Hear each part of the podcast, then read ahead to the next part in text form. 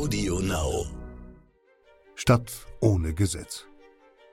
Zu Hunderten strömen Goldschürfer, Abenteurer, Spieler und Händler 1876 in die Black Hills im heutigen South Dakota.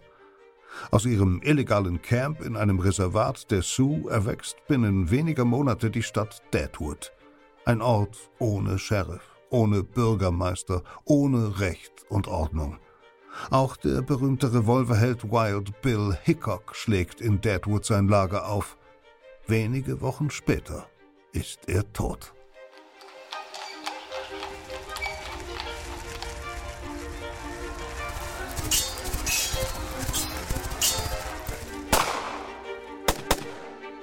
Verbrechende Vergangenheit. Ein Crime-Podcast von Geo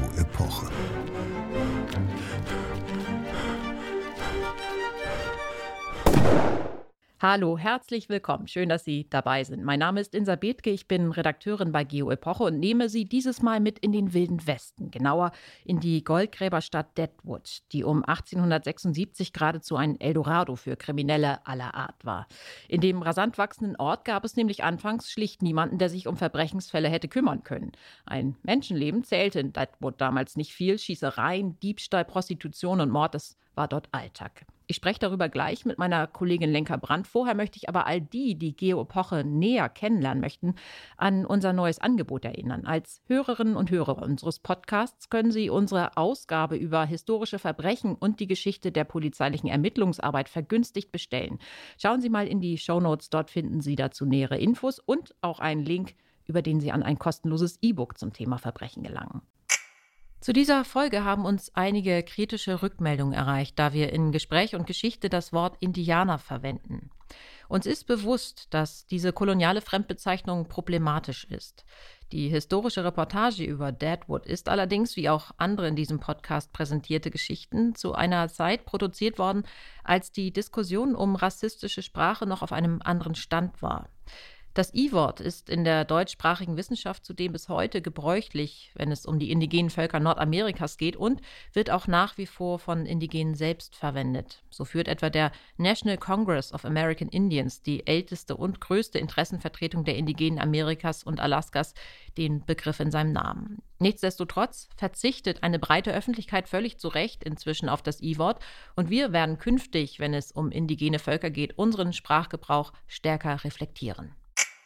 Liebe Lenker, ich freue mich, dass du da bist. Du hast dich ja als Verifikationsredakteurin intensiv mit der Geschichte Deadwoods befasst und ganz besonders mit dem Jahr, in dem dort ein legendärer Mord geschah. Aber lass uns vielleicht erstmal über das sprechen, was diese ja wirklich durch und durch kriminelle Stadt aus dem sprichwörtlichen Nichts überhaupt hat austreiben lassen. Das war die Gier nach Gold, richtig? Das Gold, absolut, genau. Also jeder kennt ja solche Geschichten. Ich muss immer an Lucky Luke denken. Also alle lassen bei der Nachricht, Gold wurde gefunden, alles stehen und liegen, schnappen sich Hacke und Schaufel und machen sich auf den Weg, stürmen los, in der Hoffnung, in ganz, ganz kurzer Zeit unfassbar reich zu werden. So war das auch wirklich und tatsächlich ist das Gold der große Antreiber für die Besiedlung des Westens äh, von Nordamerika durch die Weißen. Das mhm. hat alles angefangen 1848 in Kalifornien. Da wurde in den Ausläufern der Sierra Nevada auf der Pazifikseite, da wurden die ersten Goldklumpen gefunden, die ersten Nuggets. Mhm. Und das hat den ersten Goldrausch ausgelöst. Innerhalb kürzester Zeit haben sich Zehntausende Glückssucher aus aller Welt auf den Weg gemacht und aus aller Welt meine ich jetzt wirklich aus aller Welt, also die sind aus Australien gekommen, aus Südamerika, aus Ostasien, mhm. haben sich auf den Weg gemacht und schon 1850, also zwei Jahre später, hatte Kalifornien 200.000 nicht-indianische Einwohner und wurde zum 31. Bundesstaat der USA. Wahnsinn. Nochmal zwei Jahre später, 1852, wird da schon Gold gefunden. Das hat einen Gesamtwert von 80 Millionen Dollar. Das ist immer so schwierig sich vorzustellen, aber das war so eine Kaufkraft, würde heute ungefähr zwei Milliarden mhm. Dollar entsprechen. Und da wohnten ja noch nicht viele Leute. Also das ist wirklich viel Geld gewesen damals. Kalifornien nennt sich also nicht äh, aus Zufall der Golden State. Mhm. Und 1869 wird dann ja die erste Eisenbahnstrecke fertig, die den Osten mit dem Westen verbindet. Ja, und die hat ja eine wirklich wichtige Bedeutung wahrscheinlich bei der Erschließung und Besiedlung des Westens. In der Tat, Wobei ja. Besiedlung ist ja im Grunde das falsche Wort, denn da leben ja bereits Menschen, äh, die Indianer. Und die sind die Leidtragenden dieser Besiedlung und auch dieser Geschichte, also unserer Geschichte im Grunde. Absolut. Und das ist eben auch ganz wichtig. Das ist das ganz große Verbrechen, das den Hintergrund bildet für das Verbrechen, was wir jetzt in unserer unserer Folge heute besprechen wollen oder was da thematisiert wird. Den Indianern wird ihr Land geraubt. Und das hat zwei Folgen. Das eine ist eben, dass wenn man die Indianer von Osten aus vertreibt, Richtung Westen, dass sie ja dann in Gebiete kommen, wo eben schon andere Indianer traditionell ansässig sind. Und so brechen eben in diesen Prärielandschaften, die eben den mittleren Teil der USA, also östlich der Rocky Mountains und westlich von diesem besiedelten Osten, durchziehen, diese bekannten Prärielandschaften, wo die äh, Büffelherden und mhm. Bisons lang mhm. äh, ziehen, dass da sich diese Indianervölker eben ballen und zusammendrängen und viele Kriege ausbrechen um Jagdgründe und um Territorien. Besonders erfolgreich setzen sich dadurch die Sioux-Indianer oder auch im Deutschen oft Sioux genannt. Mhm. Und diese Indianer leisten eben auch besonders stark Widerstand gegen das Vordringen der Weißen und, von Osten. Und damit haben sie dann ja auch eigentlich erstmal Erfolg, oder? Die Sioux kriegen dann ja Land zugesprochen. Ja, das stimmt. Also nach etlichen Angriffen gegen diese Eindringlinge verhandelt dann irgendwann mal die US-Regierung mit den Indianern und sichern ihnen im Norden dieser Great Plains, also auch nördlich von der Eisenbahnlinie, die sich da durchzieht, ein immerhin ja 100.000 Quadratkilometer großes Gebiet, also ist ungefähr so groß wie Island. Das wird den Indianern zugesprochen in einem Vertrag. Und das soll ermöglichen, dass dort diese Indianer eben friedlich leben können, auch nach ihren eigenen Vorstellungen größtenteils. Und dafür sollen die Weißen in den anderen Regionen, die traditionell den Indianern gehören, eben ungestört siedeln können und auch keine Überfälle mehr fürchten müssen. Dieser Vertrag wurde im Fort Laramie geschlossen. Mhm. Also das wollte ich gerade fragen, das ist ja recht bekannt, also Fort Laramie. Der Genau, das ist der Vertrag von 1868. Es gab auch noch vorher schon Verträge, aber das ist jetzt mal der, um den es hier geht. Und da haben Vertreter der Indianer für 150.000 Indianer, die sind da immer so peu à peu in verschiedenen Gruppen angekommen und haben diesen Vertrag dann eben noch unterzeichnet. Aber in dem Gebiet, was dieser Vertrag regelt, da liegen eben auch die Black Hills, also ein Gebirgszug oder ein Bergzug mit dunklen Kiefern bewaldet, deswegen dunkel und in denen wird eben auch Gold vermutet immer mhm. wieder. Das ist also das Land der Indianer, aber die Goldsucher, die kommen trotzdem. Genau, also 1874 schickt die US-Regierung erstmal eine Expedition los. Also 1200 Mann werden da in das Gebiet der Indianer geschickt, um mal zu gucken, ob es da wirklich Gold gibt. Eigentlich hat man, glaube ich, gehofft, dass die da nichts finden. Die finden aber viel Gold. Mhm. Und das löst dann, als das bekannt wird, eben wieder einen großen Goldrausch aus. Unzählige Goldsucher strömen jetzt in dieses Land der Indianer. Das ist also illegal. Und eigentlich müsste die Armee, also die US-amerikanische Armee, das auch verhindern, denn das ist ja das zugeschriebene, vertraglich sichere Land für die Indianer. Das geben die aber schnell wieder auf. Präsident Ulysses Grant ist da nicht so richtig äh, hinterher mhm. und hat eigentlich nicht so viel dagegen, dass da die Weißen jetzt auch einmarschieren. Und Anfang 1876 wird dann eben auch in einem Tal dieser Black Hills ein Goldgräberzeltlager aufgeschlagen und es sammeln sich immer mehr Goldgräber dort. Und das ist die Keimzelle von Deadwood. Daraus wird dann diese Stadt außerhalb der USA im Indianer. Ja, das muss man sich wirklich nochmal vor Augen führen. Das war eine Stadt, die es eigentlich nicht geben darf. Eine illegale Stadt. Und eine Stadt vor allen Dingen dann auch, die unglaublich viele Kriminelle angezogen hat. Ja, das stimmt. Also es sind eben alles ist vertreten. Also es kommen gleich auch geschäftstüchtige Händler, die alles Mögliche verkaufen möchten und da Geschäfte machen möchten. Es kommen Leute, die Saloons errichten, Hotels, Bordelle. Äh, von Anfang an sind Prostituierte dabei. Alle, die ein gutes Geschäft riechen, die kommen jetzt nach Deadwood. Und es kommen eben auch Fallspieler, Gauner, schießwütige Gangster. So eine Stadt lockt eben alles an, was davon profitieren möchte, dass da noch keine staatliche Ordnung existiert. Aber diese erste ganz besonders wilde Phase, in der ja auch unsere Geschichte dann spielt, die dauert gar nicht so lange. Also Anfang des Jahres ist das ja gegründet worden, 1876, und schon im September wird dann die erste provisorische Stadtregierung und auch ein Bürgermeister gewählt. Mhm. Und ein Jahr nach der Gründung von Deadwood, da nimmt man dann den Indianern kurzerhand nicht nur diese Black Hills und dieses Deadwood weg, sondern auch noch ein ganzes großes Gebiet. Also insgesamt sind das so 33.000 Quadratkilometer, die man denen einfach wieder wegnimmt. Und die Black Hills und das Gebiet wird dann eben offiziell auch ein Teil der USA. Dann wird auch der erste Sheriff dort eingesetzt. In der Butler mhm. oder Seth Bullock heißt er. Ist auch so eine ganz bekannte Westerngestalt. Mhm. Das heißt, der Vertrag von Fort Laramie, also 1868 ja geschlossen, also gar nicht lange her, der wird also gleich mehrfach gebrochen dann. Genau, also es gibt zwar offiziell dann noch neue Abkommen, aber man muss eben sich vor Augen führen, dass in dem Vertrag von 1868 im Artikel 12 wird ganz klar geregelt, neue Verfügungen, neue Vereinbarungen sind nur möglich, wenn drei Viertel aller erwachsenen Sioux-Indianer Männer mhm. zugestimmt haben. Und das wird natürlich niemals erreicht und auch gar nicht versucht, sondern es werden eben Folgeabkommen mit kleineren Gruppen von Indianern geschlossen, die dann diese furchtbaren Folgen haben. Das Land der Indianer wird immer kleiner, immer kleiner. Und die Gebiete, wo eben Bodenschätze gefunden werden oder die auch landwirtschaftlich gut nutzbar sind, die fallen dann nach und nach den mhm. Weißen zu. Und so verlieren die Indianer eben immer mehr Land.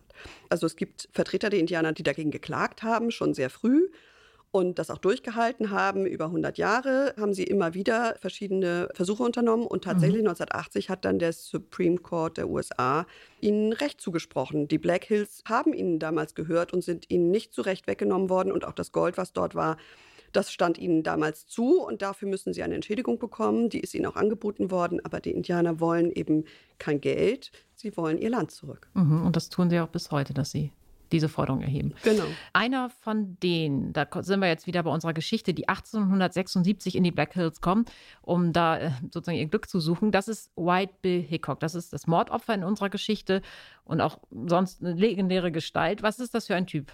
Also James Butler Hickok, genannt Wild Bill, das ist so ein richtige, so eine Wildwestlegende schon zu seinen Lebzeiten Richtiger gewesen. Also Revolverheld.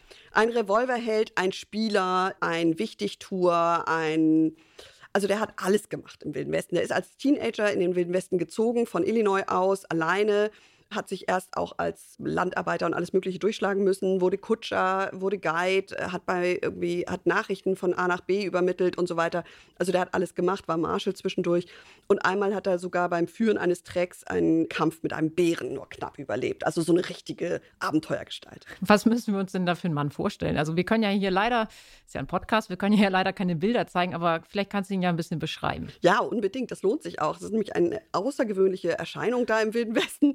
Das ist ein großer, sehr großer, stattlicher Mann, der sich extrem gerne schick und dandyhaft kleidet und schmückt auch. Und der hat also lange, blonde, geflickte Locken, die er offen trägt. Das muss schon von weitem eine, eine Erscheinung gewesen sein. Bilder von Wild Hickok übrigens und anderen Gestalten, die hier noch in der Geschichte eine Rolle spielen, die finden sich übrigens in unserer Ausgabe über den Wilden Westen. Das muss ich mal kurz einwerfen. Ja, die lohnt sich ja in jedem Fall. Da kann man auch ein bisschen mehr noch über den Wilden Westen erfahren und die anderen Aspekte dieses Themas. Also jedenfalls dieser Wild Bill, der hat sein Image als Revolverheld auch so richtig geliebt und inszeniert.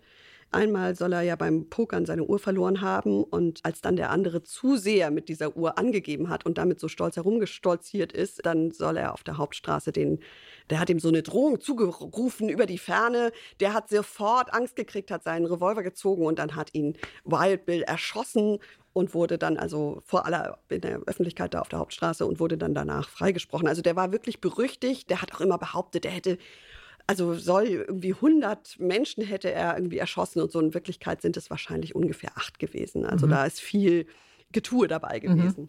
Kurz bevor er nach Deadwood gekommen ist, war er übrigens in einer Wildwest-Show angestellt und ist zusammen mit seinem Freund, auch so eine Wildwest-Legende, mhm. Buffalo Bill, der den Pony Express mitgegründet hat und selber so Wildwest-Shows hatte und so. Mit dem ist er in so einer Wildwest-Show aufgetreten und so, aber das hat ihn auch nicht so richtig glücklich gemacht. Und dann kommt er eben jetzt wieder in dieses Grenzland, in diese unzivilisierte Welt und in, will seine Abenteuer weiter erleben und kommt eben nach Deadwood, wo er dann eben seinem Mörder beginnt. Da wollen wir jetzt nicht zu viel verraten, die ganze Geschichte um seinen Tod hören wir ja gleich. Aber sag doch mal kurz, spul mal so ein bisschen vor. Was ist dann aus Deadwood geworden, das so schnell gewachsen ist und ja, also diese Boomzeit, die hat nicht lange gehalten. Es ist zwar keine Geisterstadt geworden, aber es bleibt eben eine Kleinstadt anders als sowas wie San Francisco natürlich oder so. Das wird natürlich viel größer. Ja, es ist so eine Touristenattraktion geworden, schon vor dem Zweiten Weltkrieg. Die Leute lieben es, sich da auf die Spuren des echten Wilden Westens zu begeben, zum Beispiel Gräber noch von Wildwestlegenden zu sehen und so. Und dann hat es eben 2004 eine große Fernsehserie gegeben über Deadwood mhm. mit dem Namen Deadwood, eine amerikanische Fernsehserie, mehrere Staffeln.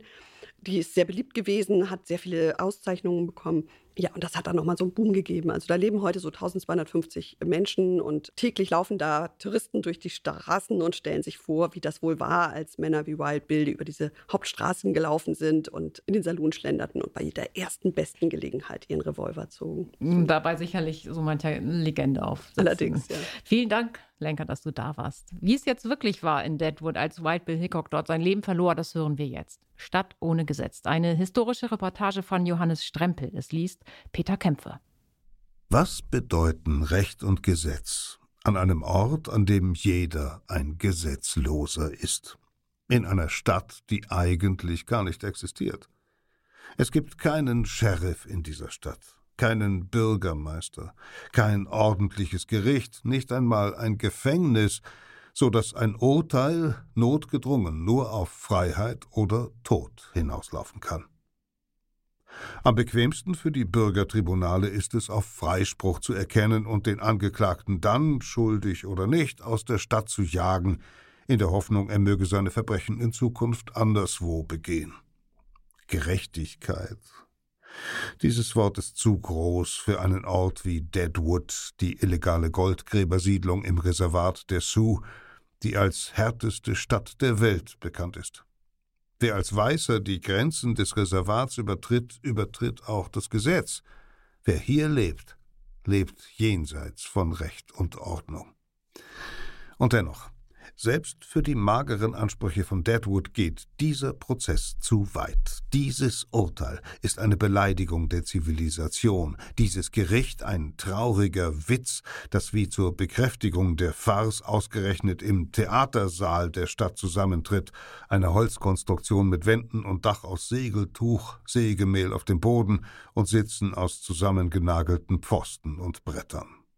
Gerade eine halbe Stunde Zeit benötigt die Jury, um den Angeklagten freizusprechen, Jack McCall, der am Vortag vor aller Augen einen Mann ermordet hat. Ohne Warnung, ohne Anlass schoss er ihm aus einem Meter Entfernung von hinten in den Kopf. McCall ist ein Niemand. Ein Trunkenbold mit schütterem Bartwuchs, das Gesicht meist unter der Krempe eines Sombreros verborgen. Der Name seines Opfers lautet James Butler Hickok. Jeder hier in Deadwood, im ganzen Westen, kennt diesen Mann. Wild Bill Hickok, der Prinz der Pistoleros. Bisonjäger, Scout, Revolverheld, Schrecken aller Desperados, eine Legende. Erst gut drei Wochen liegt es zurück, dass er in Deadwood sein Lager aufgeschlagen hat. Jetzt ist er tot. Vor Gericht behauptet McCall, er habe seinen Bruder rächen wollen, den Hickok in Abilene erschossen habe. Die Geschworenen geben sich damit zufrieden und plädieren einstimmig auf nicht schuldig. Später wird man herausfinden, dass McCall gar keinen Bruder hatte. Das Publikum im Saal ist empört.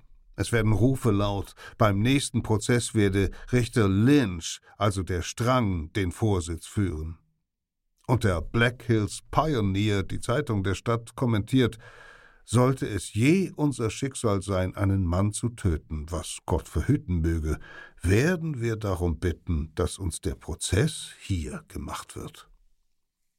Schnell gehen Gerüchte um, die Geschworenen seien gekauft worden, von den gleichen Gangstern, die angeblich auch McCall zu der Tat angestiftet haben. Manche Einwohner Deadwoods behaupten, schon bei der Wahl der Geschworenen sei es nicht mit rechten Dingen zugegangen, einige seien Saufkumpane des Mörders. Die Verhandlung sowie das beschämende Urteil sind den Rechtschaffenen unter den Bürgern des Ortes ein Zeichen, dass sich etwas ändern muss. Wie in den meisten Goldgräbersiedlungen regeln noch immer die Miners Meetings, informelle Versammlungen der Schürfer, alle Belange der Gemeinschaft. Und die Miners Courts, hastig zusammengerufene Gerichte, entscheiden über Claim, Streitigkeiten, Wasserrechte und Verbrechen. Doch Deadwood ist inzwischen zu groß für diese Art improvisierter Tribunale, ist kein überschaubares Camp mehr, in dem die Goldgräber sich alle untereinander kennen und vertrauen, sondern eine stetig wachsende Stadt. Und eine Stadt, selbst eine illegale, kann nur überleben, wenn das Gesetz regiert.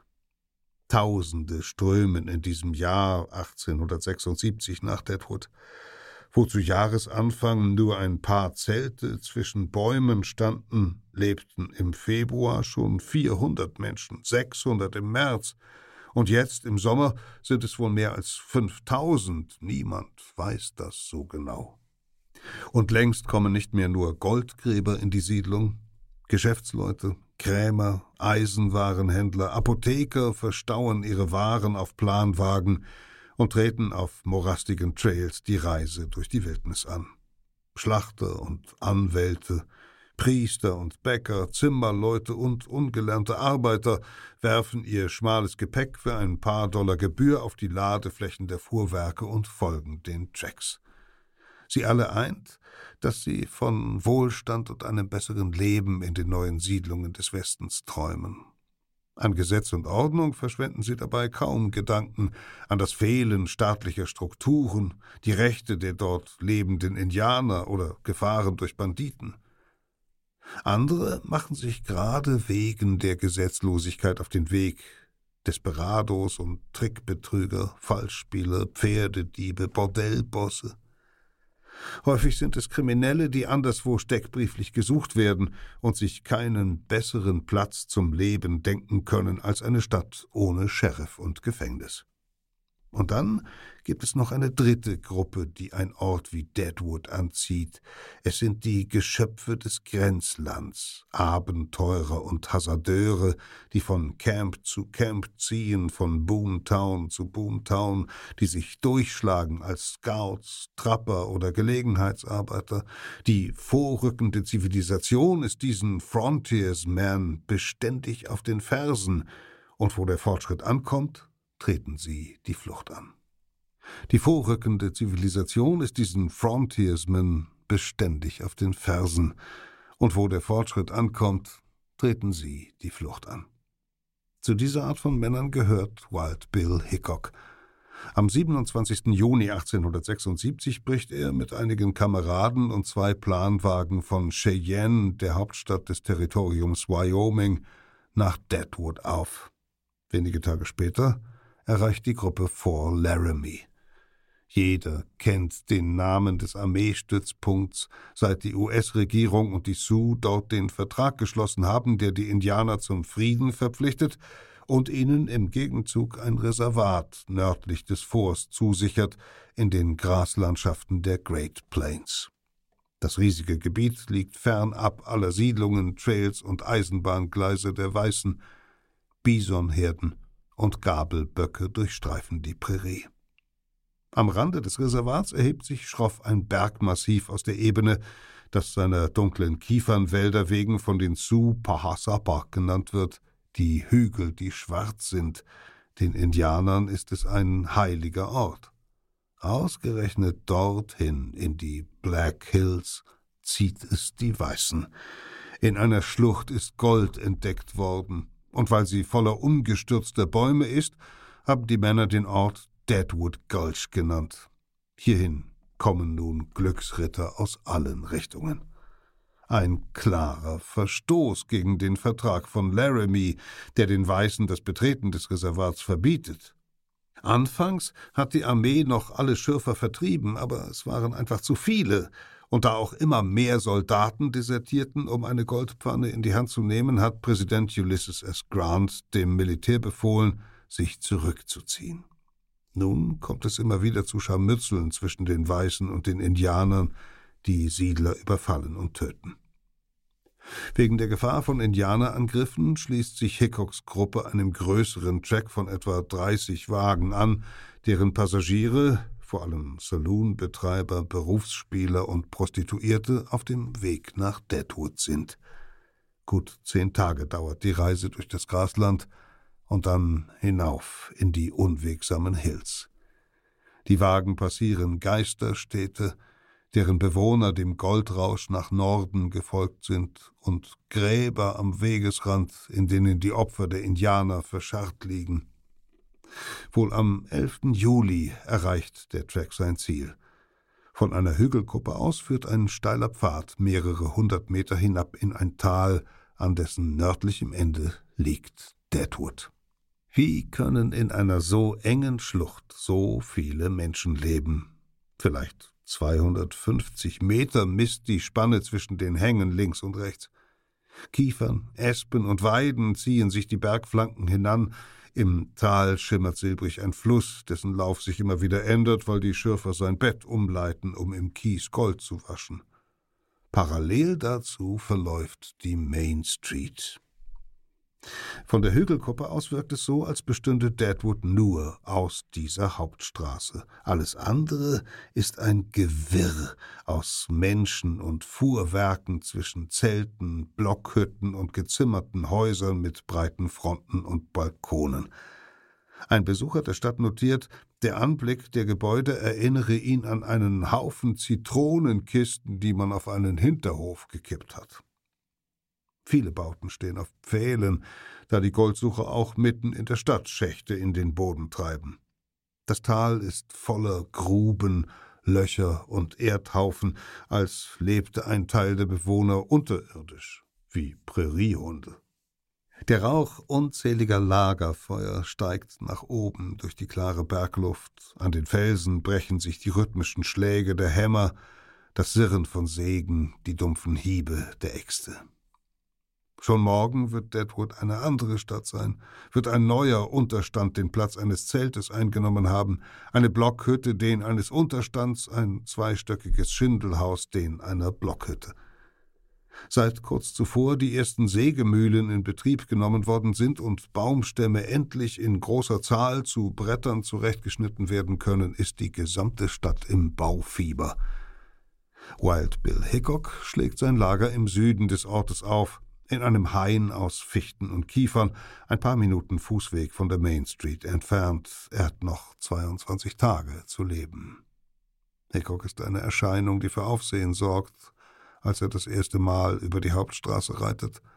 Fast 1,90 Meter groß, mit breiten Schultern, eine seltsame Mischung aus Frontiersman und Dandy. Das blonde, lockige Haar fällt ihm bis über die Schultern, unter dem kunstvoll bestickten Wildledermantel trägt er eine Schärpe, aus der zwei silbern beschlagene Revolver ragen. Aber was, fragen sich die Einwohner, treibt den berühmten Revolverhelden Wild Bill Hickok nach Deadwood? Seiner Ehefrau, erst vor ein paar Monaten hat er geheiratet, eine ehemalige Wanderzirkusbesitzerin, berichtet er in einem Brief, dass er mit dem Schürfen begonnen habe, doch niemand im Ort sieht ihn je mit einer Goldpfanne oder Schaufel. Die meiste Zeit verbringt Hickok in den Saloons, wo er Poker spielt, oder den Tenderfeed, den Neulingen im Grenzland gegen freie Drinks von seinen Abenteuern berichtet. Seit das Harper's Magazine 1867 einen Artikel über sein Leben gebracht hat, ist Hickok eine nationale Berühmtheit. Fast alle Episoden der Story, seine Heldentaten als Spion im Bürgerkrieg, Duelle in der Mittagssonne auf staubigen Straßen, Schießereien ganz allein gegen zehn Desperados, sind reines Fantasiewerk. Doch andere Reporter und die Autoren der Groschenromane schmücken die Geschichten noch weiter aus – auch Hickok erzählt in Interviews, er habe mehr als hundert Männer getötet. In Wahrheit unterscheidet sich sein Dasein nicht so sehr von dem anderer Frontiersmen. Hickok war Scout und Soldat. Er hat als Kutscher und Tagelöhner gearbeitet, als Saloonbetreiber und Darsteller in armseligen Wildwestshows.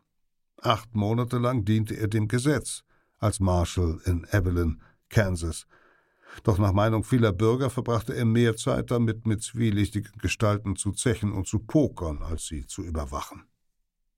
Sieben, vielleicht acht Männer hat Hickok im Leben wohl erschossen, einen aus Versehen, einen Freund in Eberlin, der ihm während einer Schießerei vor den Revolver lief. Zuletzt hat man ihn in Cheyenne wegen Landstreicherei angezeigt und aus der Stadt geworfen. Hickok ist 39 Jahre alt, alkohol- und spielsüchtig, ein Scharfschütze, dessen Augen immer schwächer werden, seit er sich mit Gonorrhoe infiziert hat. Dennoch beeindruckt er Besucher seines Lagers mit täglichen Schießübungen, bei denen er Ziele aus über 20 Meter Abstand trifft und mühelos in die Luft geworfene Tomatendosen durchlöchert. Nur Neider würden unterstellen, dass er die Ziele zuvor heimlich mit Einschüssen versehen hat. Zum Schlafen zieht er sich unter eine schmutzige Armeedecke in seinen Planwagen zurück. Nach dem Aufwachen bindet er sich das Haar zum Zopf und wandert noch vor der Morgentoilette hinüber zu den Saloons der Main Street. Eigentlich hat Hickok sein Lager am falschen Ende der Stadt aufgeschlagen, denn Deadwoods Hauptstraße teilt sich in einen soliden und einen verkommenen Abschnitt. Im Norden, den Badlands, liegen die Kaschemmen und Spielhallen, die Bordelle und Opiumhöhlen. Hier unten im Süden haben sich die Ladenbesitzer und Hoteliers angesiedelt. Das Geschäftsviertel beginnt an der Ecke der Shine Street, die Cheyenne Street hieße, hätte der Namensgeber nicht Schwierigkeiten mit der Orthographie gehabt. Big Bill Lynn, mit mehr als zwei Meter Körpergröße der höchst gewachsene Mann in den Black Hills, hat an der Kreuzung einen Coral abgesteckt, in dem die Fuhrleute der Wagentrecks ihre Ochsen, Pferde und Maultiere unterstellen, ehe sie sich in die Badlands aufmachen, um dort den Lohn durchzubringen. Ein paar Meter weiter kündigt ein Schild den Big Horn Store an. Dessen Besitzer P.A. Gashurst aus Omaha ist als einer der frühen Pioniere das Risiko eingegangen, einen Wagenzug mit Säcken voll Bohnen, Speck, Kaffee, Zucker und Mehl durchs Indianergebiet zu führen und hat im Frühjahr 1876 das erste Lebensmittelgeschäft der Stadt eröffnet. Inzwischen sind viele gefolgt, zum Ende des Sommers gibt es in Deadwood 21 Läden, die Nahrungsmittel verkaufen. Goldpfannen und Teekessel, Spitzhacken, Zaumzeug, Sprengpulver und Gewehre finden die Schürfer in Ayers Hardware, dem Eisenwarenhandel ein Stück die Straße hinauf. Im Drugstore von C.M. Wilcox können die Kunden Medikamente, Farben, Schmiermittel sowie Pillen und Tinkturen für jene Leiden erwerben, die von den Fehltritten der Jugend oder den Exzessen des Erwachsenenlebens herrühren, wie es in einer Annonce heißt. Die meisten dieser Arzneien gegen Geschlechtskrankheiten bestehen aus nicht viel mehr als Abführmitteln und Opium. All diese Geschäfte müssen beliefert werden. Und so stauen sich auf der Main Street die Planwagen oft in zwei Reihen. Während Arbeiter Säcke und Kisten mit Waren entladen, versuchen die Passanten sich an den spitzen Hörnern der Longhorn-Ochsen vorbeizudrücken und schimpfen auf die Fuhrwerke, deren Räder sie mit Dreck bespritzen.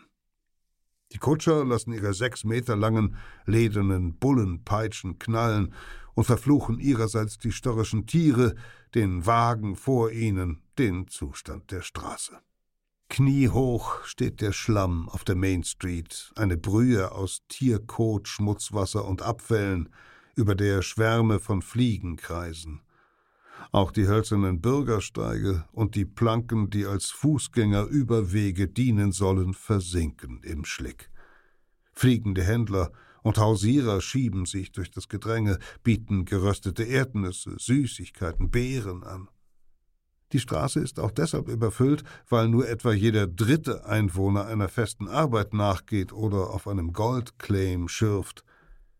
Ein Reporter des Scribner's Monthly, der kurz nach Wild Bill Hickok in der Stadt eintrifft, schreibt, nie habe er so viele verhärtete und brutal aussehende Männer versammelt gesehen. Schwindler, Schurken und Bauernfänger in einer unordentlichen, sündigen, kranken Stadt. Hinter der nächsten Straßenkreuzung liegt das Grand Central. Nicht das einzige Hotel Deadwoods, aber das erste, das eröffnet hat und das luxuriöseste – Gerade ist eine Anzeige im Black Hills Pioneer erschienen, die den Bau eines dritten Stockwerks ankündigt, mit der besten Schlafzimmerausstattung im westlichen Dakota. Kost und Logis sind für 12 bis 20 Dollar die Woche zu haben. Pensionen bieten Unterkunft und Verpflegung schon ab 8 Dollar an, Anspruchslosere Neuankömmlinge können auch einen Schlafplatz plus Essen in einem Zelt oder Unterstand für drei Dollar ergattern, sofern sie nichts gegen schmieriges Schweinefleisch und feuchte Pfannkuchen einzuwenden haben. Im Grand Central dagegen kocht Aunt Lou Marchbanks, eine frühere Sklavin aus Tennessee, die mit ihren Südstaaten-Spezialitäten kulinarische Maßstäbe in Deadwood setzt. Viele Restaurants verkaufen wöchentliche Meal-Tickets, die neben der Verpflegung auch einen Schlafplatz auf dem staubigen Fußboden des Gastraums einschließen. Restaurants und Hotels, das sind die wahren Goldminen in einer Stadt, in der jeden Tag ein neuer Wagentreck ankommt. Betten gab es nur gegen Aufpreis, und schon ein Stuhl wurde als großer Luxus angesehen. Viele konnten sich beides nicht leisten und waren gezwungen, im Schatten der Gebäude zu schlummern oder in den Saloons herumzustehen, schreibt Annie Talent in ihren Erinnerungen, die erste weiße Frau, die sich gemeinsam mit ihrem Ehemann in die Black Hills gewagt hat. In Deadwood leben kaum Kinder, kaum Alte, vielleicht ein Prozent der Einwohner sind weiblich. Junge Männer zwischen 20 und 30 Jahren stellen den Hauptteil der Bevölkerung. Über 40 Prozent sind Einwanderer, vor allem von den britischen Inseln und aus Deutschland. Auf die Deutschen ist auch zurückzuführen, dass es schon seit Juni eine Brauerei gibt und viele Lokale, die Bier ausschenken. Am 4. Juli 1876, dem 100. Jahrestag der Unabhängigkeit, ist in einer Hütte das erste Kind der Stadt zur Welt gekommen. Ein Ereignis, schreibt ein Bewohner, das ebenso viel Aufregung und Entzücken hervorrief wie die Entdeckung einer neuen Goldmine. An der Kreuzung hinter dem Grand Central steht das erste Gebäude überhaupt, das im Frühjahr 1876 in Deadwood errichtet wurde, ein vier mal sechs Meter großes Blockhaus, in dem Ike Brown fragwürdigen Whisky ausschenkt. Lieber eine Indianerkugel in den Eingeweiden als diesen Fusel im Magen, so das Urteil der Kunden. In dem Lebensmittelladen nebenan hat sich ein improvisiertes Postamt eingerichtet. Weil noch keine Postkutsche die Stadt anfährt, bringen Kuriere manche zu Pferd, manche zu Fuß, die Briefe durch das Sioux-Gebiet in die nächstgelegenen Forts. Sie reisen nachts und abseits der bekannten Pfade, um den Indianern zu entgehen. 25 Cent pro Brief erhalten sie für die gefährliche Mission. Colorado Charlie Utter, ein guter Freund Hickoks, der mit ihm nach Deadwood gekommen ist, richtet Anfang August eine regelmäßige Pony-Express-Linie ein. Seine Reiter legen die Strecke bis Fort Laramie auf Pferden in unglaublichen 48 Stunden zurück. Menschen stehen vor dem Postamt an, wann immer ein Kurier eingetroffen ist, und lange Schlangen bilden sich auch einmal die Woche vor dem Gebäude direkt dahinter, wenn die neue Ausgabe des Black Hills Pioneer gedruckt wird. Von einem Unterfangen ohne Parallele in den Vereinigten Staaten haben die zwei Herausgeber in der ersten Ausgabe vom 8. Juni 1876 geschrieben und ihre Probleme aufgezählt. 650 Kilometer weit mussten die Druckerpressen transportiert werden. Sie selbst waren auf der Strecke vom Rheumatismus niedergeworfen, das Redaktionsgebäude nicht fertiggestellt und ohne Dach. Dazu zwei Tage schwerer Regen. Wir arbeiten praktisch im Freien und die Elemente haben sich gegen uns verschworen. Wegen Papiermangels muss die Zeitung eine Weile lang auf Packpapier gedruckt werden, und da es noch keinen Telegraphen gibt, herrscht auch Mangel an Neuigkeiten. Nachrichten aus den Staaten schreiben die Herausgeber aus monatealten Zeitungen ab, die Neuankömmlinge nach Deadwood mitbringen. Andere Spalten füllen sie mit Neuigkeiten wie Präsident Grant wird heute 54 Jahre alt oder eine Warnung an Mädchen, die Hosen tragen wollen. Aber der Pionier berichtet gewissenhaft über Indianerüberfälle, Goldfunde und Entwicklungen der Stadt. Im Juli meldet die Zeitung die Premiere einer erstklassigen Lustspielgruppe.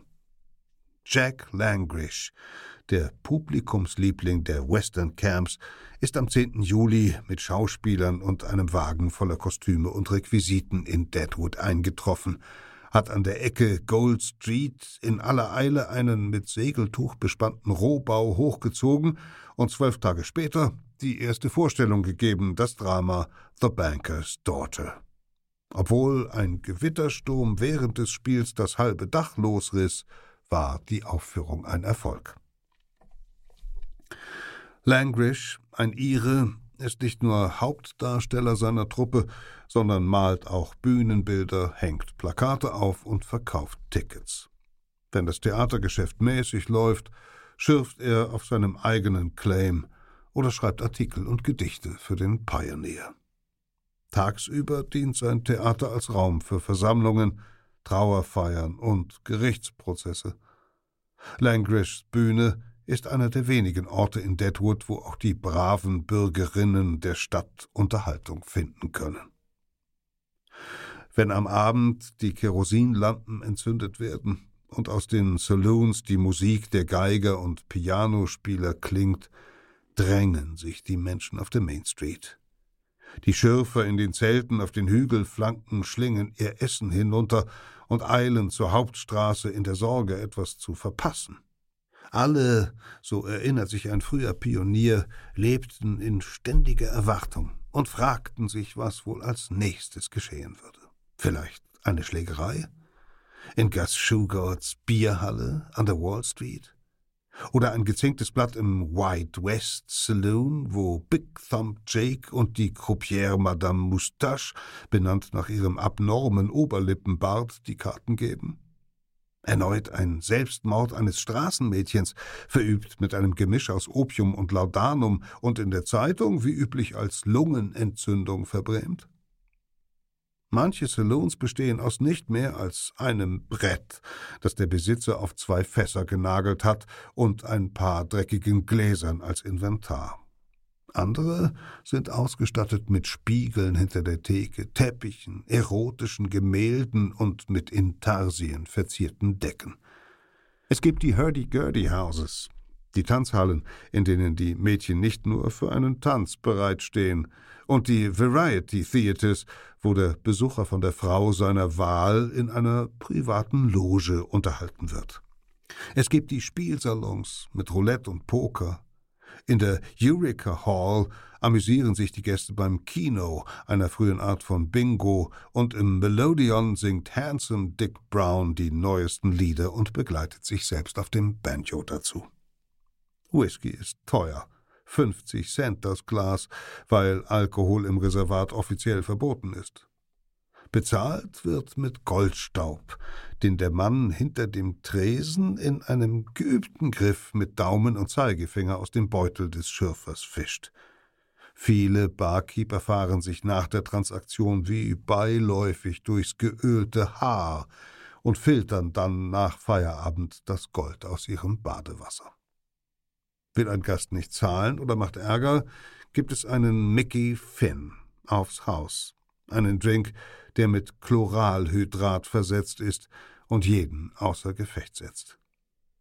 Neun von zehn dieser Barkeeper leben offen und schamlos mit der niedrigsten Klasse Huren zusammen, wie ein Bewohner schreibt, und viele der führenden Geschäftsleute machen sich desselben schuldig.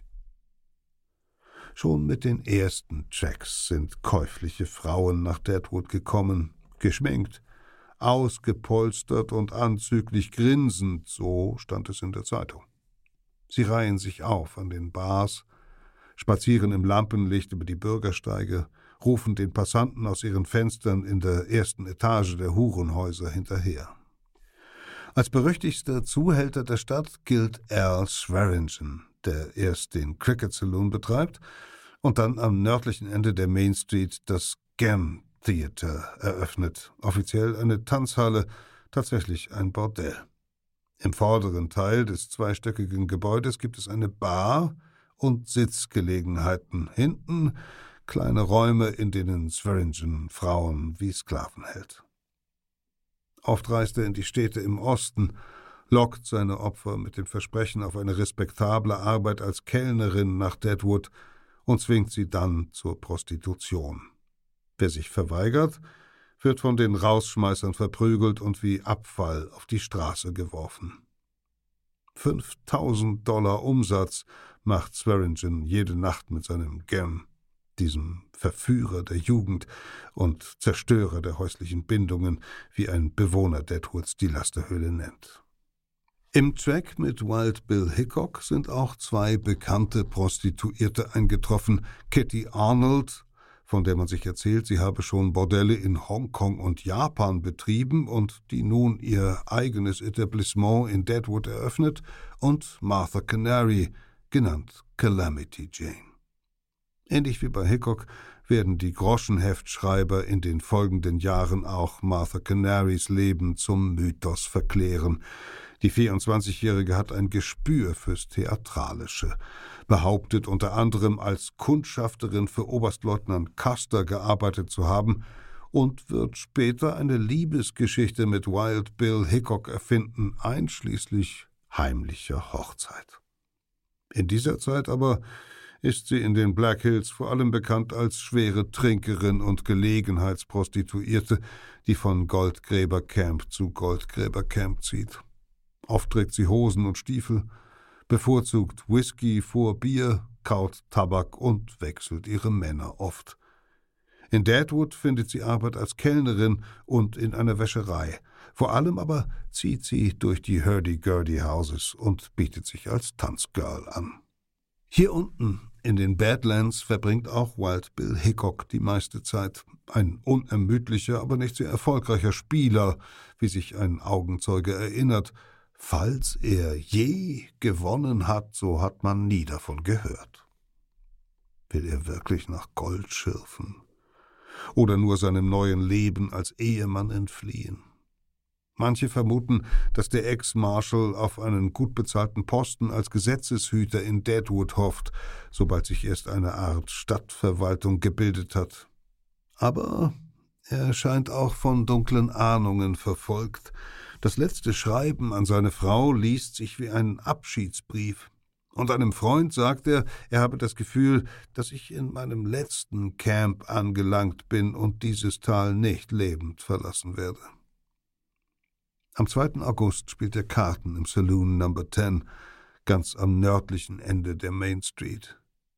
Entgegen seiner Regel sitzt er mit dem Rücken zur Tür, weil kein anderer Platz am Tisch mehr frei ist.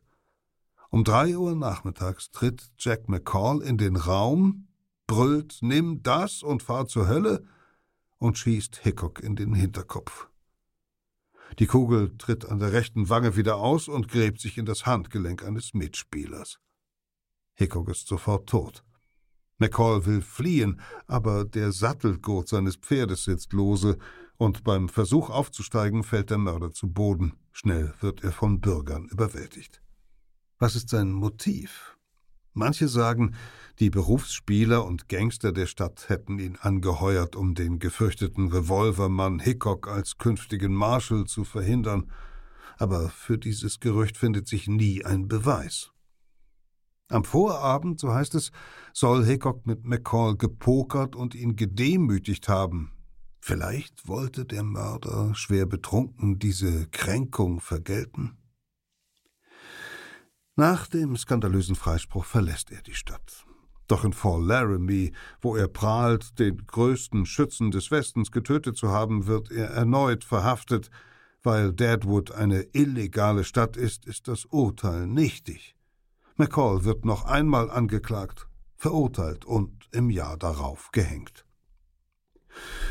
Niemand wird es überraschen, dass Hickok gerade in Deadwood erschossen worden ist.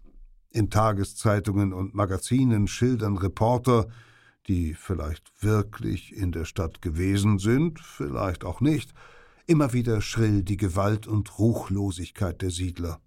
Jeder in Deadwood trägt etwa sechs Kilogramm Feuerwaffen am Gürtel, so ein Bericht. Fünf oder sechs Männer am Tag werden umgelegt. Wer sich nicht für die Artikel der Zeitungen interessiert, kennt die Stadt aus den Dime Novels. Früher handelten die Groschenromane vor allem von gefährlichen Indianern, dann von den gesetzlosen Zuständen in den Camps des kalifornischen Goldrauschs. Seit kurzem ist Deadwood häufig Schauplatz der fiktiven Handlung. Deadwood Dick heißt eine der populärsten Figuren dieser Wildwest-Geschichten, ein Postkutschenräuber in Robin Hood-Manier, der unzählige Seelen auf dem Gewissen hat. Es ist wahr, fast jeder Mann in der Stadt trägt eine Waffe. Abend für Abend hallen die Badlands von den Schüssen wieder, die Betrunkene in die Luft feuern, doch meist entleiden sich Streitigkeiten in Schlägereien. Die angeblichen Duelle zweier Pistoleros im Morgengrauen gibt es nur in den Groschenheften. Die Leser an der Ostküste würden es kaum glauben, aber Hickok ist das erste Mordopfer in der jungen Geschichte Deadwoods. 1876 werden in der Stadt insgesamt vier Männer ermordet. Knapp zwei Wochen nach Hickoks Tod finden sich die Bürger wieder zu einer Versammlung ein. Denn die Probleme im Ort nehmen überhand. Der schändliche Prozess gegen McCall, die ständige Bedrohung durch Indianer, die Feuergefahr in der engen Schlucht voller Holzhäuser, die chaotische Anlage neuer Straßen und Bürgersteige. Zudem sind mehrere Bewohner überraschend erkrankt und gestorben. Ein Spieler aus Cheyenne hat die Pocken eingeschleppt. Am 14. August richten die Bürger eine erste Verwaltung ein, ein Komitee aus fünf Männern, dem sie die Kontrolle über der Tod anvertrauen. Da der Kampf gegen die Seuche Priorität hat, nennt sich das Gremium Board of Health, Gesundheitsausschuss. Einer der Beauftragten heißt Seth Bullock. Der 29-Jährige ist erst elf Tage zuvor in Deadwood eingetroffen, um an der Ecke Main und Wall Street einen Eisenwarenladen zu eröffnen. Noch am Abend seiner Ankunft haben er und sein Kompagnon vom Planwagen aus die ersten Nachttöpfe verkauft. Bullock ist ein großer, hagerer Mann mit mächtigem Schnauzbart. In Montana, wo er lange lebte, hat er nicht nur Geschäfte gemacht, sondern sich in der Politik engagiert. Er war Mitglied im Rat des Territoriums und County Sheriff. Daher seine Wahl ins Komitee. Viele Einwohner Deadwoods stammen wie er aus Montana, kennen ihn. Wie Wild Bill Hickok ist Bullock ein echter Frontiersman. Trinkfest, respektgebietend, ein Mann, der sich im Sattel wohler fühlt als hinter einer Ladentheke. Gegen die rauen Sitten des Grenzlands hat er nichts einzuwenden, aber er glaubt auch durchaus eigennützig an das Gesetz, weil ein Geschäftsmann wie er nur unter geordneten Verhältnissen zu Wohlstand kommen kann. Das Komitee macht sich an die Arbeit, treibt Geld ein, um Bauholz zu kaufen und eine Quarantänestation außerhalb des Ortes zu errichten. Reiter des Pony Express werden in den benachbarten Staat Nebraska geschickt und besorgen Impfstoff. Während die Stadt noch gegen die Epidemie ankämpft, kommt es zum zweiten Mord in diesem Jahr und wieder ist der Schauplatz der Number 10 Saloon in den Badlands. Der Barkeeper Harry Young hat einen Mann erschossen und stellt sich sofort dem Gesundheitsausschuss. Es ist eine verworrene Geschichte, die er im Verhör erzählt. Man müsste lachen, darüber lege jetzt nicht eine Leiche auf dem Boden des Saloons. Sam Hartman, genannt Laughing Sam, sei vor einiger Zeit mit Young in Streit geraten und habe gedroht, ihn bei nächster Gelegenheit zu töten. Ein Mann namens Bomber Dan, ein Freund des Barkeepers, erfuhr von der Auseinandersetzung und fühlte sich zu einem Streich aufgelegt. Er tauschte die Jacke mit Laughing Sam und betrat darin den Saloon um dem Barkeeper einen Schrecken einzujagen. Der glaubte im Dämmer der Bar seinen Feind zu erkennen und jagte Bomber Dan ohne Zögern eine Kugel in den Leib. Diesmal wollen die Bürger Deadwoods alles richtig machen. Drei Tage dauert der Prozess. Seth Bullock fällt die Aufgabe zu, die Geschworenen einzuberufen. Sämtliche Anwälte, die sich in Deadwood niedergelassen haben, nehmen an der Verhandlung teil. Drei auf Seiten der Anklage, drei als Verteidiger, einer unterstützt das Gericht. Am Ende, nach dreieinhalbstündiger Beratung, erkennen die Geschworenen zwar wieder auf nicht schuldig, aber die Bürger trennen sich in dem beruhigenden Gefühl, dieses Mal wirklich Recht gesprochen zu haben. Zur gleichen Zeit nehmen in den Wäldern rund um Deadwood die Überfälle der Indianer zu, die um ihre Jagdgründe kämpfen. Am 20. August 1876 sterben drei Goldsucher bei einem Angriff auf die Sioux, außerdem der Prediger Henry Weston Smith, der unter der Woche in einer Sägemühle sein Brot verdiente und sonntags auf einer Kiste an der Main Street das Wort Gottes zu verkündigen pflegte. Smith war zu Fuß auf dem Weg ins Nachbarcamp, um dort einen Gottesdienst zu halten, als ihn vermutlich ein Indianer erschoss. Das Komitee kümmert sich um die Bergung der Leichen und die Begräbnisse. Am gleichen Tag kommt ein Mann namens Texas Jack die Main Street herabgaloppiert, in einer Hand den blutigen Kopf eines getöteten Sioux. Eine Menschenmenge bildet sich um ihn. Und Texas Jack, ein Geschäft witternd, tauscht einige Indianerlocken gegen Goldstaub. Auch hier schreitet der Gesundheitsausschuss ein. Die Mitglieder nehmen den Kopf in ihre Obhut und begraben ihn. Texas Jack erhält eine Prämie des Komitees, weil, so Bullock, das Töten von Indianern der Gesundheit der Gemeinde zuträglich ist. Obgleich der Gesundheitsausschuss ganze Arbeit leistet, wird doch der Ruf nach einer offiziellen Führung immer lauter. Eine effektive Verwaltung würde Deadwood einen Platz auf der Straße in Richtung Wohlstand und Ehre sichern, schreibt der Pioneer. Obwohl sich jeder darüber im Klaren sein muss, dass die Siedlung nach wie vor illegal auf Indianergebiet liegt, ruft das Komitee am 11. September zur Abstimmung über eine Stadtregierung auf. 1082 Bürger plädieren dafür, nur 57 dagegen. Ein Zeichen dafür, wie groß die Sehnsucht nach geordneten Verhältnissen ist. Die Einwohner wählen auch einen Bürgermeister und Richter, einen Polizeichef und vier Stadtverordnete. Innerhalb eines Monats erlässt die neue Verwaltung eine Vielzahl von Gesetzen und Verordnungen. Brandschutzwächter werden eingesetzt, um alle Öfen und Schornsteine zu überprüfen.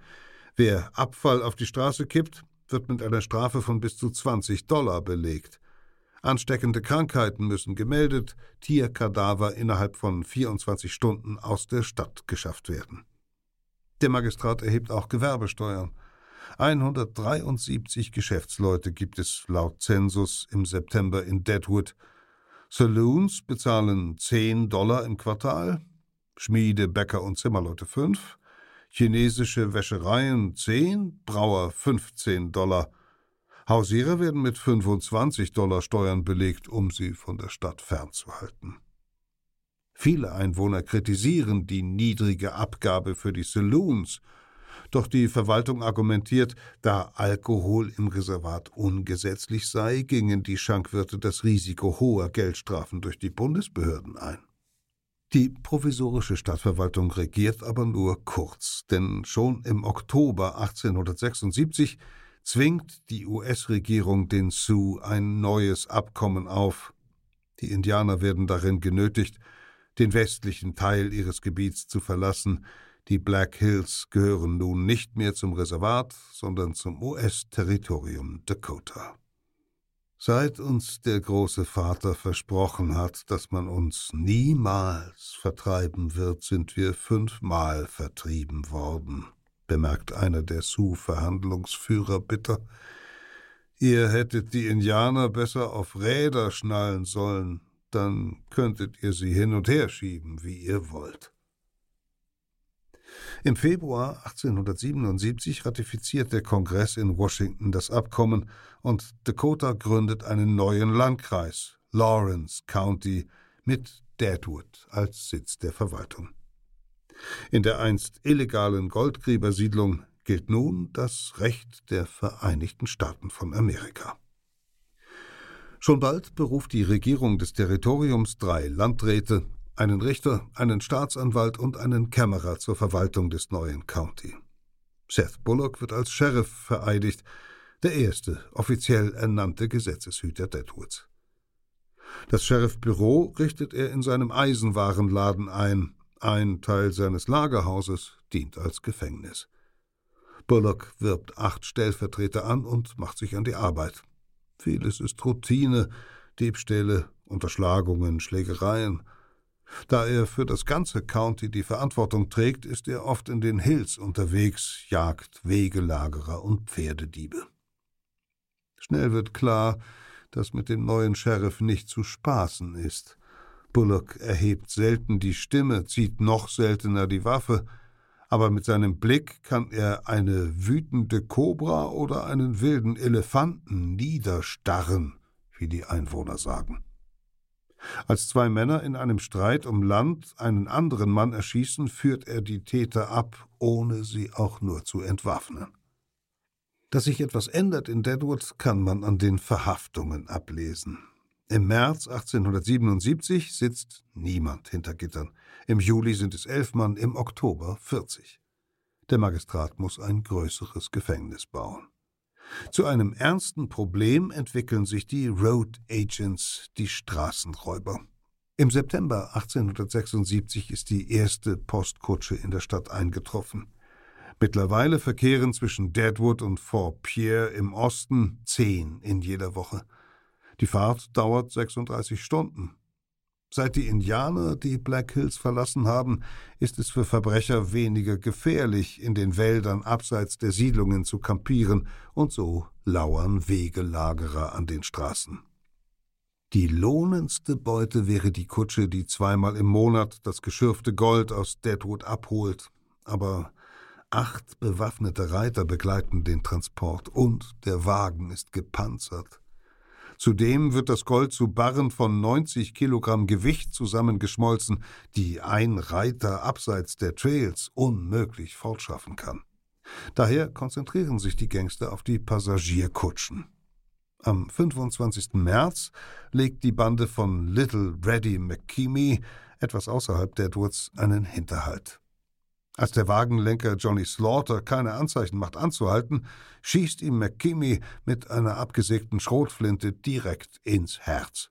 Slaughter stürzt tödlich getroffen vom Kutschbock, die Pferde galoppieren weiter in die Stadt. Bullock befragt Zeugen und Verdächtige, bis die Spur auf McKimmy weist. Der Sheriff verfolgt den Gangster, über Wochen bis in den Staat Ohio, aber er kommt zu spät. McKimmy ist dort bereits wegen anderer Verbrechen verhaftet worden und wird nicht ausgeliefert. Nur neuneinhalb Monate lang, bis zum Dezember 1877, dient Bullock als Sheriff, aber in dieser Zeit legt er das Fundament für Recht und Ordnung in dem neuen County. Der Richter von Deadwood sieht in ihm den Maßstab, an dem alle Nachfolger gemessen werden sollten. Und die Zeitung schreibt, der Gesetzeshüter habe den Einwohnern eine Sicherheit für Leben und Besitz beschert, die bei seinem Amtsantritt unmöglich zu erreichen schien. Doch Bullock macht sich auch Feinde. Als die Arbeiter einer Goldmine wegen ausbleibender Löhne in den Streik treten und sich in der Grube verbarrikadieren, setzt er nicht lange auf Verhandlungen, sondern lässt alle Luftschächte abdichten und wirft brennenden Schwefel in den Stollen. Die Dämpfe und der Gestank treiben die Streikenden heraus. Den Arbeitern in den Bergwerken ist Bullock seither verhasst. Die nächste Wahl zum Sheriff verliert er gegen seinen Herausforderer, der einen Saloon betreibt und Unterstützern reichlich Drinks spendiert. In den Black Hills kennt jeder Mann Bullocks Namen, aber er wird nie zu einer Legende wie Wild Bill Hickok. In seiner Zeit als Gesetzeshüter erschießt er anders als Hickok keinen einzigen Mann. Und es findet sich auch kein Reporter, der Bullocks Leben zu einem Mythos umschreibt. Wenn er in der Mittagssonne hinaus auf die Straßen von Deadwood trat, so sein Enkel, dann war er auf der Suche nach seinem Lunch, nicht nach jemandem, den er erschießen konnte da die Indianer vertrieben sind und die Black Hills ein legaler Teil der USA, wagen sich auch Investoren und Spekulanten nach Deadwood, darunter Geschäftsleute, die sich nicht damit zufrieden geben, in den eisigen Gebirgsbächen Nuggets zu waschen, sondern mit Maschinen und schwerem Minengerät professionellen Goldabbau betreiben wollen. Bald bebt die Erde vom unaufhörlichen Stampfen dutzender Gesteinsmühlen. Der freie Schirfer, der Goldstaub gegen Whisky tauschte, verlässt die Gegend oder er heuert in einem der großen Bergwerke als Kumpel an. Aber auch brave Arbeiter und Angestellte siedeln sich mit ihren Familien nun in Deadwood an, ziehen in die neuen Viertel an den Hügelflanken, nach Forest Hill an der Westseite der Schlucht, nach Ingleside gegenüber. Ordentliche Häuser an ordentlichen Straßen keine hundert Meter von der Main Street und den Badlands entfernt. Inzwischen hat die Stadt eine Telegrafenverbindung. Bald gibt es mehrere Banken in Deadwood, ein staatliches Postamt, eine Schule, protestantische und katholische Kirchen, eine Feuerwehr, eine Bibliotheksgesellschaft und einen Wohltätigkeitsverein der Damen. Doch dann, am Abend des 25. September 1879, bricht in einer Bäckerei ein Feuer aus schlägt auf einen Eisenwarenladen über, in dem große Mengen Sprengstoff lagern und frisst sich durch die ganze Stadt.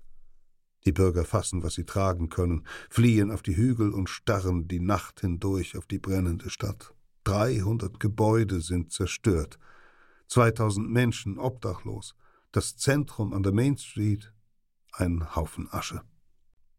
Das sündigste Camp der Welt existiert nicht mehr, aber die Bürger von Deadwood wären keine Pioniere, würden sie sich nicht schon am nächsten Morgen an den Wiederaufbau machen. Ein neuer Ort entsteht. Keine Boomtown diesmal, sondern eine solide Stadt aus Ziegeln und Stein, errichtet von Menschen, die entschlossen sind zu bleiben. Wie in den Tagen des Goldrauschs brechen sich an den Felswänden von Deadwood Gulch wieder die Schläge der Hämmer, das Sirren von Sägen, die Hiebe der Äxte. Und irgendwo, zwischen den noch rauchenden Trümmern, hat ein Mann, dessen Saloon in Flammen aufging, ein Brett auf zwei Fässer genagelt und schenkt in schmutzigen Gläsern Whisky aus. Peter Kämpfe las Stadt ohne Gesetz, ein Text aus der Geo-Epoche-Ausgabe Der Wilde Westen. Ich hoffe, dass Ihnen die heutige Folge gefallen hat. Und wer sich jetzt fragt, wie es damals wohl ausgesehen hat in Deadwood oder an all den anderen Tatorten, über die wir in diesem Podcast berichten, dem empfehle ich wirklich am Kiosk oder in der Bahnhofsbuchhandlung mal in Geo Epoche zu blättern. Unser Magazin bietet nämlich neben guten Geschichten auch eine großartige Optik und von unseren inzwischen mehr als 100 Ausgaben sind noch immer viele erhältlich. Verbrechen der Vergangenheit geht mit dieser Folge erstmal in eine kleine Pause. Vielen Dank fürs Zuhören. Bis hierher sagt Insa Bethke, ich freue mich auf Staffel 5. Audio Now.